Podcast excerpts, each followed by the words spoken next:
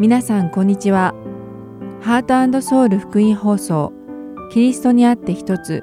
3月2日の放送をお聞きいただいています。今日はシリーズ誰でも私についてきたいと思うなら中川健一先生によるバイブル Q&A そして一緒に聖書を読みましょうをお届けします。では誰でも私についてきたいと思うならをお聞きください。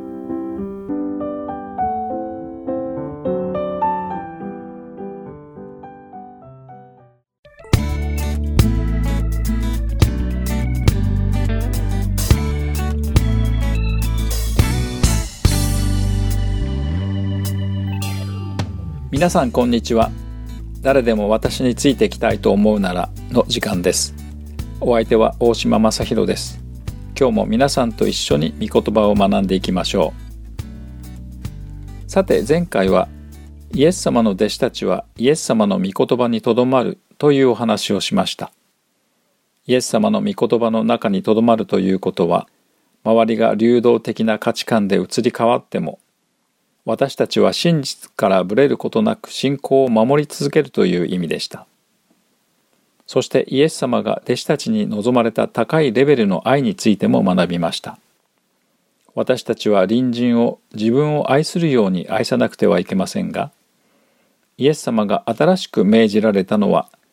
イエス様が弟子たちを愛されたように私たちも他人を愛しなさいということでした。皆さんはイエス様の御言葉にとどまり他人をイエス様が命じられたように愛することができたでしょうか。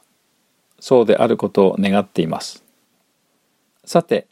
イエス様が弟子たちにお互いに愛し合いなさいと命じられた後にとても重要なことを言われました。まずヨハネの福音書第15章の1節から5節を一緒に読んでみましょう。私は誠のブドウの木であり私の父は農夫です。私の枝で実を結ばない者は皆、父がそれを取り除き、実を結ぶ者は皆、もっと多くの実を結ぶために刈り込みをなさいます。あなた方は私があなた方に話した言葉によってもう清いのです。私にとどまりなさい。私もあなた方の中にとどまります。枝がブドウの木についていなければ、枝だけでは実を結ぶことができません。同様にあなた方も私にとどまっていなければ実を結ぶことはできません。私はブドウの木で、あなた方は枝です。人が私にとどまり、私もその人の中にとどまっているなら、そういう人は多くの実を結びます。私を離れては、あなた方は何もすることができないからです。と書かれています。ここでイエス様はイエス様にとどまるとはどういうことかまたとどまらないとはどういうことであるのかを説明してくださっています。まず最初にイエス様はご自分をブドウの木に例えられ弟子たちをその枝に例えられました。前回私たちはイエス様にとどまるということは一体どういうことであるのかを学びました。そしてイエス様の御言葉にとどまる人は良い実を結ぶということが分かりました。一方イエス様の御言葉にとどまっていない人々は良い実を結ぶことができないと学びました。ではある人がイエス様の本当の弟子であるかどうかを確かめるにはどうしたらよいのでしょうか。そうです。その人が結ぶ実によってそれを確かめることができるのです。ではその実とは何でしょうか。イエス様というブドウの木から生えている枝である弟子たちが結ぶ実とは何だと思いますか？私たちはよくその実を教会の復興や布教活動あるいは教会員を増やすことであると考えたりします。ですから教会がたくさんの実を結ぶという時は教会員の数を増やし布教活動の範囲を広げより多くの寄付金を募り教会の予算を拡大するというようなことが良い実を結ぶこととして考えられている場合が多いのです。しかし、イエス様が言われている身とはもっと基本的なことなのです。まずイエス様は、ヨハネの福音書第15章の一節で、自分が誠のブドウの木であると明かされています。イエス様ご自身が誠のブドウの木であるとわざわざ言われているということは誠でない偽のブドウの木も存在するということになります。そのような木を聖書は水ブドウとか質の悪い雑種のブドウと呼んでいます。イザヤ書の第5章の2節で神様は良いブドウを植えられ甘いブドウのなるのを待ち望んでおられたのに水ブドウができてしまったと書かれています。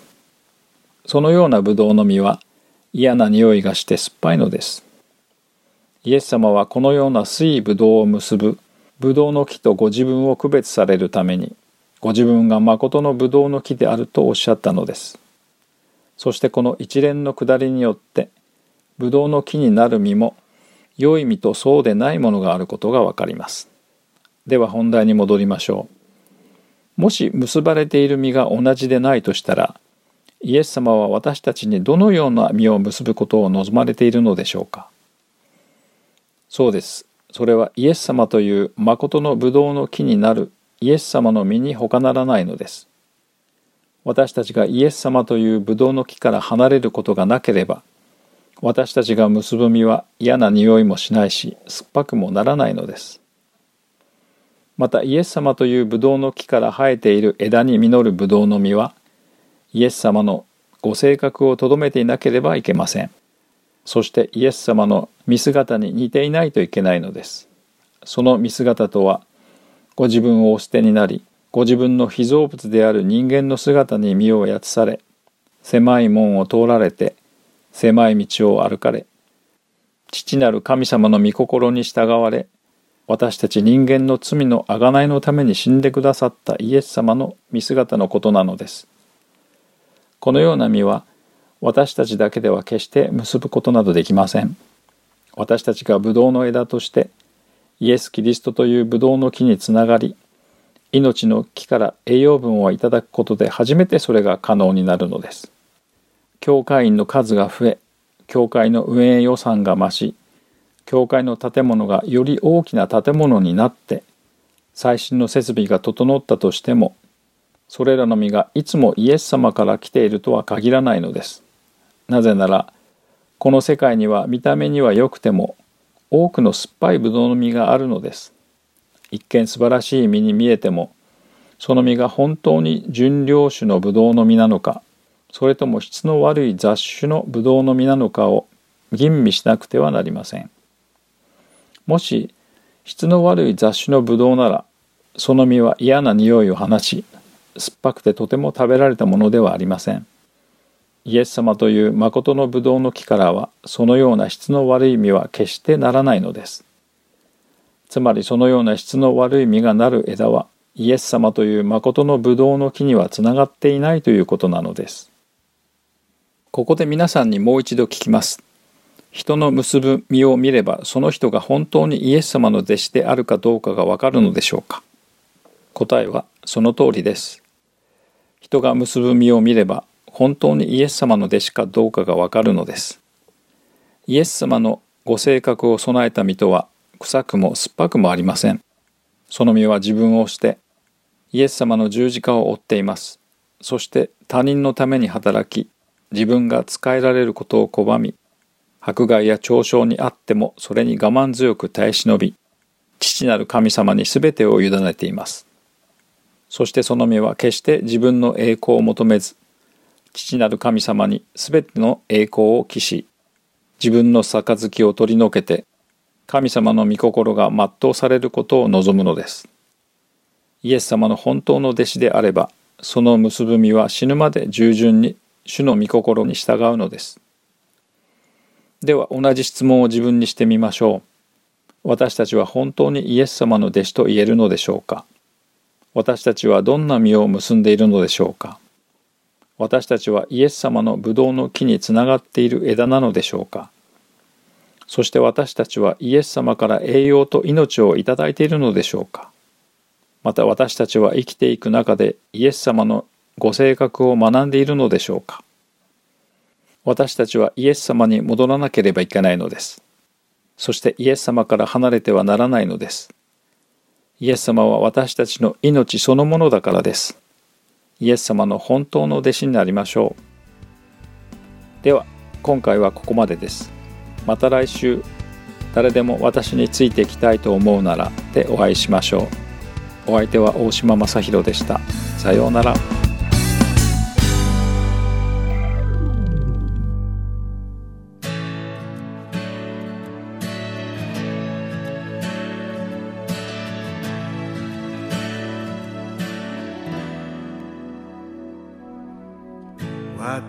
私は目を上げ山を見上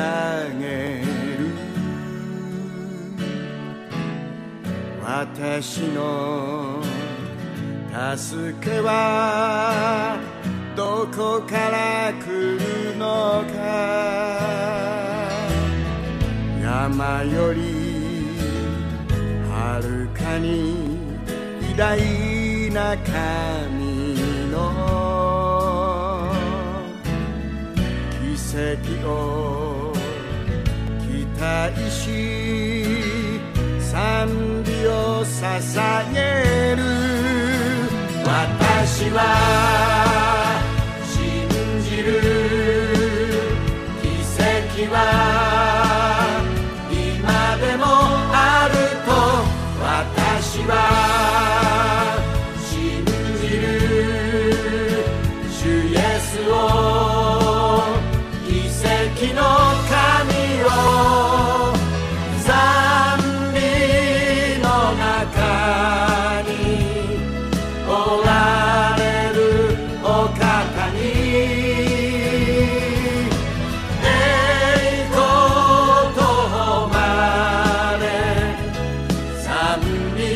捧げ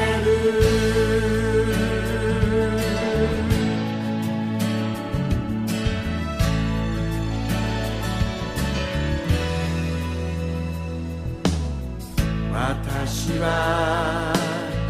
目を上げ山を見上げる。私の助けはどこから来るのか。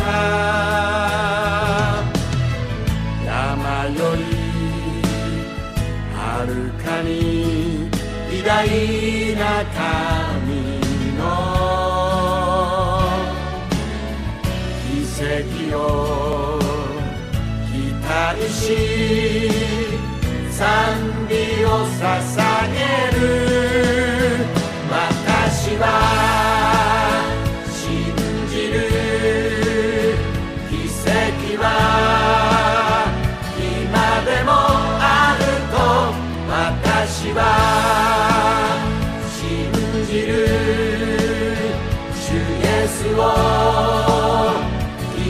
奇跡の神を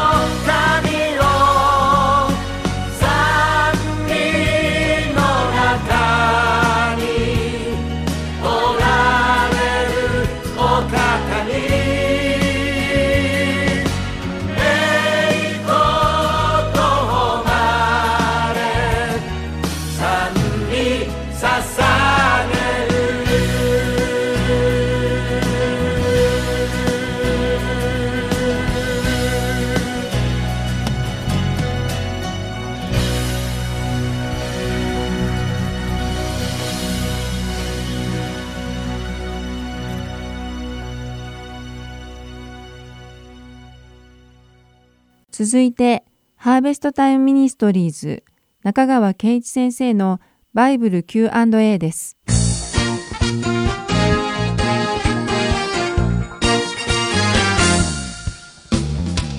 はい、では今日のご質問です。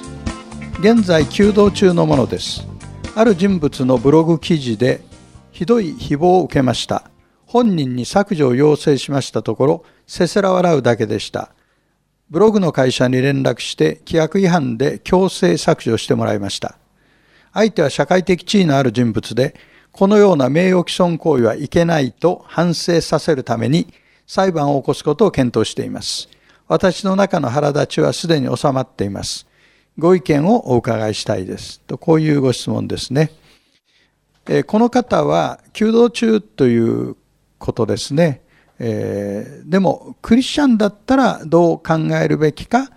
ということで回答したいと思います。いつものように3つ申し上げますね。1番目に、教会内の争いに関しては訴訟を起こすべきではありません。パウロによれば、クリスチャンがお互いを許して和解できないのは、霊的な敗北を意味するというのです。これは、第一コリント6章1節から8節に書いてあります。ただし、これには例外があります。聖書が命じる和解のプロセスを踏んでも、加害者の側が非を認めないなら、裁判に訴えることが正当化される場合もあり得ます。その和解のプロセスというのは、マタイの福音書18章15から17に書かれてあります。このような場合は、祈りによって御心を確認するということ、それから霊的指導者の助言を仰ぐということを条件に判断をしても許されるというふうに私は考えます。2番目に、時には被害を甘んじて受ける方が良い場合があります。これは実はクリスチャンだからできることですね。パウロはそもそも互いに訴え合うことがすでにあなた方の敗北です。なぜむしろ不正をも甘んじて受けないのですか？なぜむしろ騙されていないのですか？第一コリント6の7と教えています。で、パウロが問題にしているのは、信者がどういう証を立てるかということなんですね。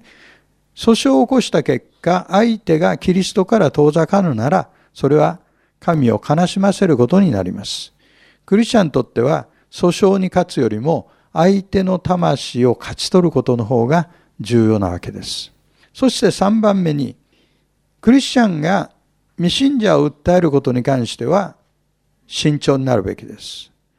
可能な限り未信者に対する訴訟は起こさないのが良いのです。しかしながら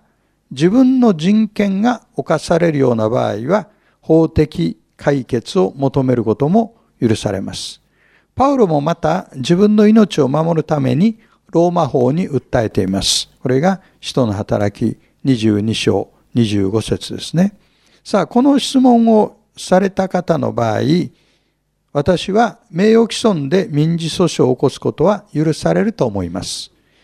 その場合でも復讐のためではなく他の人たちに危害が及ばないようにするためであるという動機をしっかりと確認しておく必要があります。まあ、結論としては、クリスチャンは特別な例を除いては訴訟を起こさないのがいいということですね。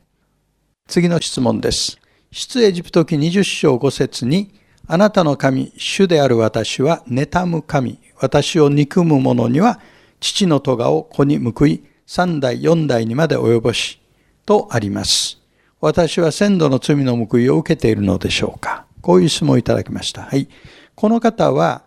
自分が苦しんでいるのは先祖の罪の報いなのだろうか不安を覚えておられますね。このテーマに関していつものように3つ申し上げます。1番目に、出エジプト記20章5節の文脈を確認しましょう。神はエジプトを脱出したばかりのイスラエルの民にモーセの立法を与えになりました。その中心が実会ですね。そして実会の最初に唯一の神だけを礼拝せよという命令。そして偶像礼拝を禁じた命令が出てくるわけです。その理由はエジプトの偶像礼拝を見てきた民が同じ過ちに走る可能性が大いにあったからです。したがって、父の咎を子に報い三代四代にまで及ぼしという警告の言葉は特定の個人にではなくイスラエルの民全体に与えられたものですね。そして確かに偶像礼拝の悪影響は民全体に及びます。二番目に先祖の罪の報いという教えは聖書的ではありません。父の咎を子に報い三代四代にまで及ぼしという警告の言葉は先祖の罪の報いが子孫に及ぶという意味ではありません。罪の報いという言葉ではなくて罪の影響という言葉に置き換えればこの聖句の正しい解釈に近づくことができると思います。例えば詐欺師の父親に育てられた子供は父親が詐欺師だからその報いを受けるんじゃないんです。詐欺師の子供は詐欺師のように考え行動する可能性が高くなります。それは家庭内における罪の影響が子供に及ぶからです。そしてその悪影響は世代間で継承されていくものです。ですからこれは悪影響が世代間を超えて及ぶという警告の言葉であります。最後3番目に各人が自分の罪の責任を負うというのが聖書の教えです。それを教えているのが、エゼキエル書18章20節です。そのまま読んでみます。罪を犯した者は、その者が死に、子は父の咎について負い目がなく、父も子の咎について負い目がない。正しい者のの義はその者に帰し、悪者の悪はその者に帰する。はい。預言者エゼキエルの時代のイスラエル人たちは何て言っていたか。彼らは先祖の罪のゆえに自分たちが裁きを受けている。これは納得できないと文句を言っていたわけです。それに対して神はそれぞれが自らの行動の責任を取るのだと語られました。先祖の罪の断ち切りの祈りを推奨する人たちが時々おられますが、その必要は全くありません。重要なのはイエス・キリストが私たちの罪のために死んでくださり、墓に葬られ、3日目に復活されたと信じることです。信じた瞬間、私たちは罪や咎の負い目から解放されます。また、クリスチャンとして神に忠実に歩むことによって、先祖からの悪影響を断ち切ることができます。私たち自身が次の世代に神の祝福を届ける最初の人となろうでありました。ではまた次の Q&A でお目にかかりましょう。ありがとうございました。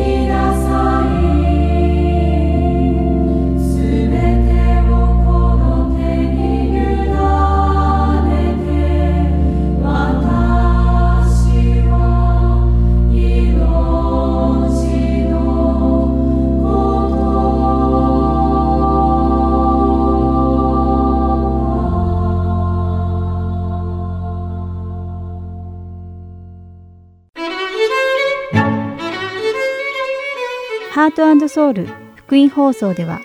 日本語放送だけでなく英語によるキッズプログラムも毎週放送しています。お子様にぜひ福音に親しんでほしいとご希望の方には無料 CD を送付しておりますので CD ご希望の方はハートソウルオフィス602-866-8999までお電話をいただくか heartandsoul.org at gmail.com heartandseoul.org h-e-a-r-t-a-n-d-s-e-o-u-l.org アッ gmail.com までメールにてお知らせください。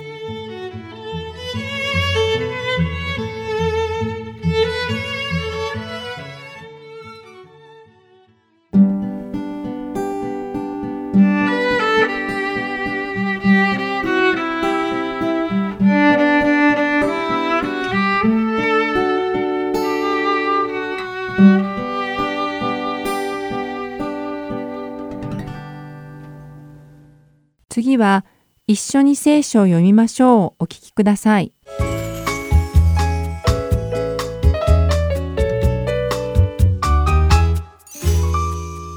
皆さんこんにちは。一緒に聖書を読みましょうの時間です。お相手は今日も横山まさるです。今回も皆さんと一緒に聖書を読んで神様の御言葉を楽しく学んでいきましょう。さて皆さんはミステリーが好きですか？ミステリー小説とかミステリー映画とかのミステリーです。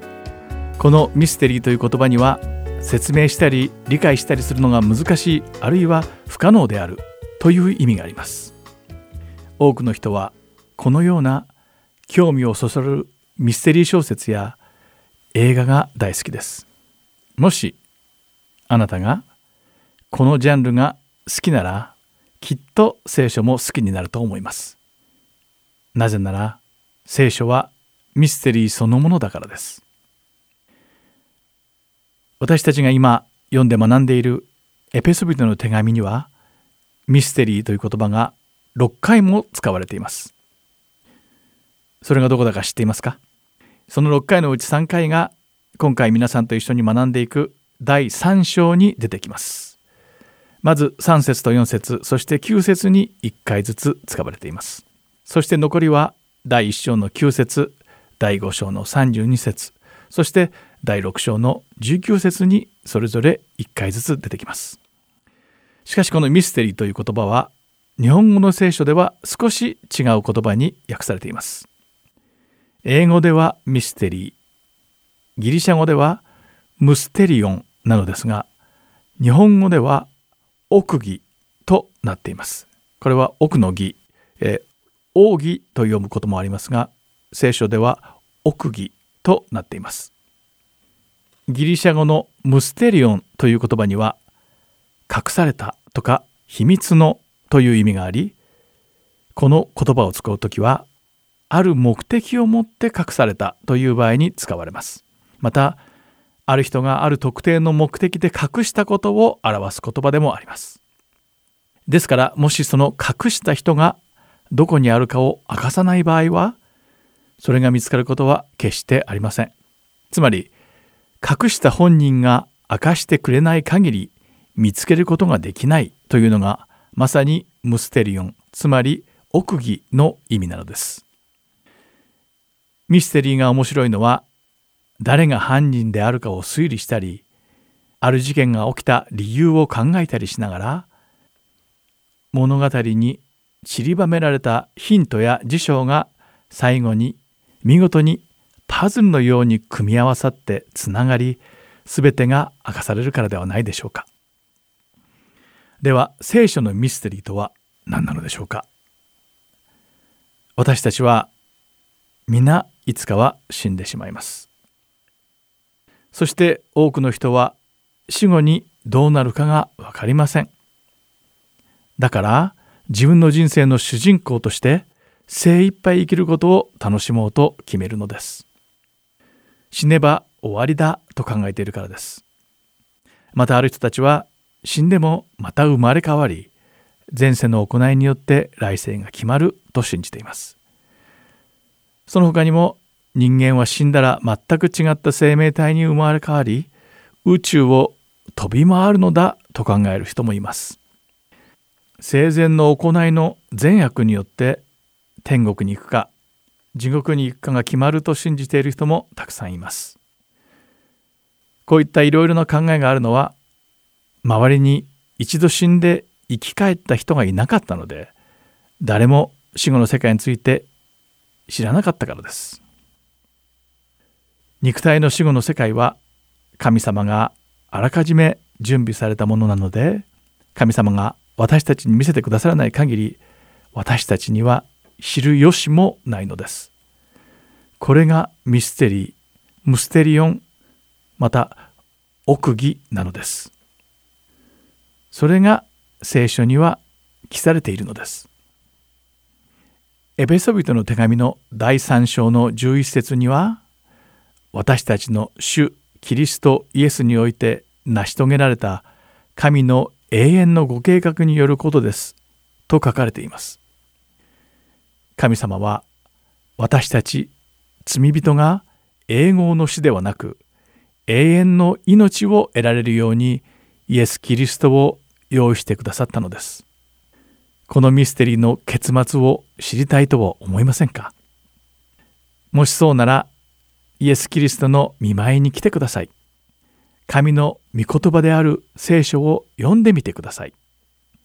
神様はその結末を明かしてくださいます。では祈りましょう。天におられる父なる神様私たちに究極のミステリーである聖書を与えてくださってありがとうございます。私たちがいつも神様の御言葉を読んで私たちの死後に与えられる永遠の命に感謝しイエス様に感謝することを忘れないようにしてください。主イエス・キリストの皆において祈ります。アーメン。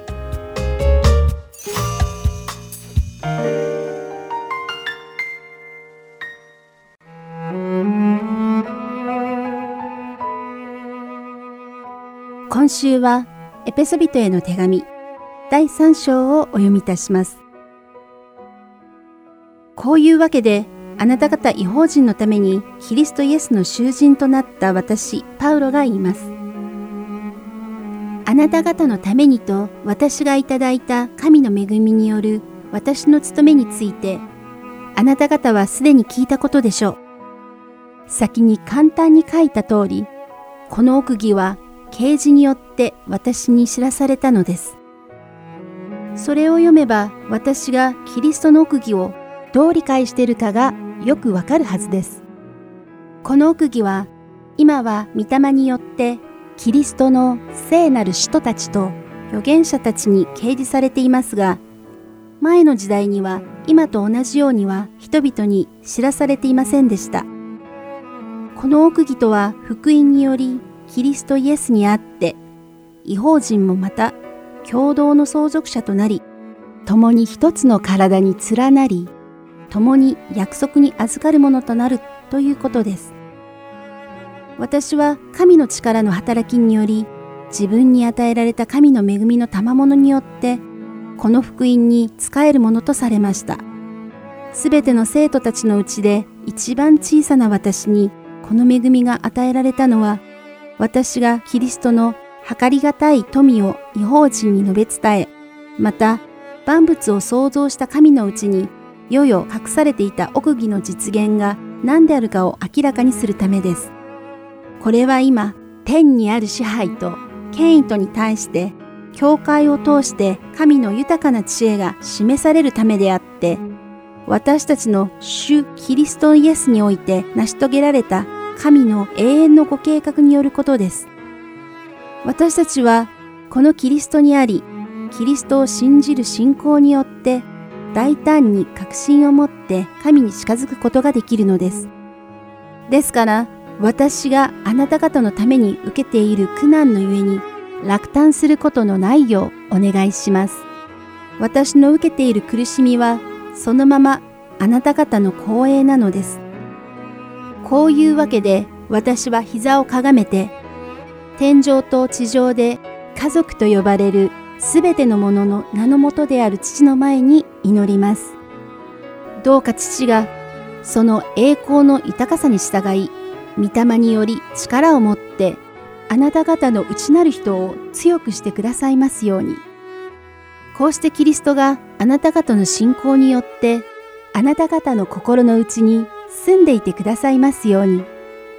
また愛に根ざし愛に基礎を置いているあなた方がすべての生徒と共にその広さ、長さ、高さ、深さがどれほどであるかを理解する力を持つようになり、人知をはるかに超えたキリストの愛を知ることができますように。こうして神ご自身の満ち満ちた様にまであなた方が満たされますように。どうか私たちのうちに働く力によって私たちの願うところ、思うところのすべてを超えて豊かに施すことのできる方に、教会により、またキリストイエスにより、栄光が世々にわたってとこしえまでありますように。アーメン。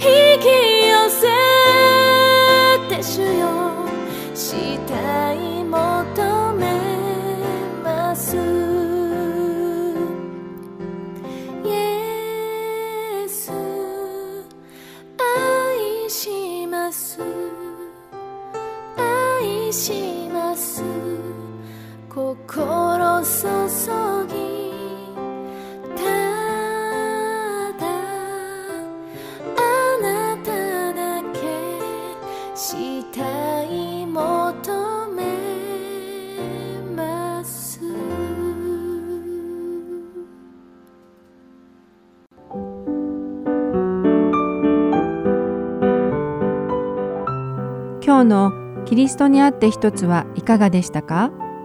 最後までお付き合いくださりありがとうございました。また来週お会いしましょう。